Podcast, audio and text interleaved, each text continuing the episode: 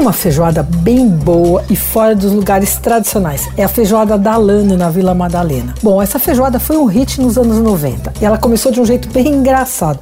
A Lana, que é a jornalista de família russa Svetlana Novikov, e o falecido marido dela tinham sete filhos juntos e aí não dava para sair com a família toda. Então eles resolviam convidar os amigos para casa e o que ela fazia era feijoada. Bom, virou negócio, fez maior sucesso. Nos primeiros tempos ela fazia feijoada tal. Depois deixou o negócio para filha, para os cozinheiros e com o tempo a feijoada perdeu o vigor, acabou fechando tal. Agora a Lana reabriu, reassumiu a cozinha e a feijoada voltou à boa forma. Olha, uma feijoada levíssima. O processo de preparação leva três dias. Ela escalda todas as carnes num dia, põe feijão de um molho no outro, no terceiro cozinha tudo. E ela cozinha o feijão com todas as carnes, mas daí na hora de servir ela tira pé de porco, rabo, orelha tal e manda só com lombo, paio, carne seca e costelinha. É uma delícia, viu? Mesmo. Fica com aquele caldo brilhante, desengordurado, assim. A feijoada vem com tudo que tem direito. Mandioca frita. Ela, às vezes, a mandioca, vou, vou dizer que eu pedi várias vezes, e às vezes a mandioca chega ótima e às vezes não. Ela faz uns furinhos na embalagem para não murchar na